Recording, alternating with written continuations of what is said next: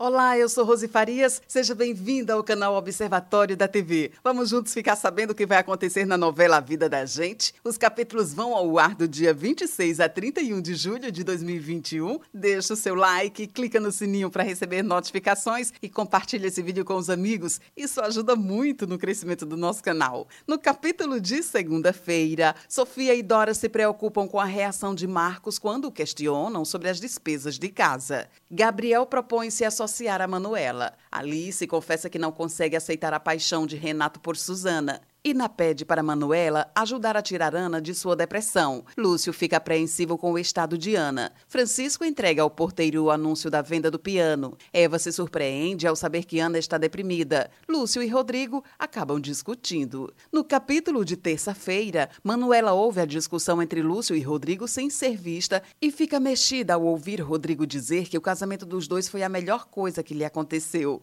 Lourenço é reconhecido como pai de Tiago. Jonas insulta Crisca e implora que Matias a leve para longe de casa. Eva chega à casa de Iná para cuidar de Ana. Cris e Matias se beijam. Celina procura Lourenço e os dois se aproximam. No capítulo de quarta-feira, Manuela explica para Gabriel que não quer se associar profissionalmente a ele. Júlia sai com Eva. Um homem convida Júlia para fazer um comercial e Eva fica interessada, ainda que a menina afirme não querer. Iná estranha ao ver Júlia arrumada para sair com Eva. Lúcio fala para Celina que se inscreveu para um pós-doutorado em Londres. Jonas flagra Cris e Matias se beijando. No capítulo de quinta-feira, Jonas Jonas expulsa Cris de sua casa. Júlia faz as fotos para a campanha. Cris pede para Lourenço ficar com Tiago até que ela se organize. Eva fica satisfeita ao saber que Jonas foi traído. Vivi deixa Cris sozinha em um restaurante. Sofia tenta convencer Ana a voltar a treinar, mas ela se recusa. Susana tenta conversar com Cícero. Cris fica revoltada com o acordo que Jonas lhe propõe.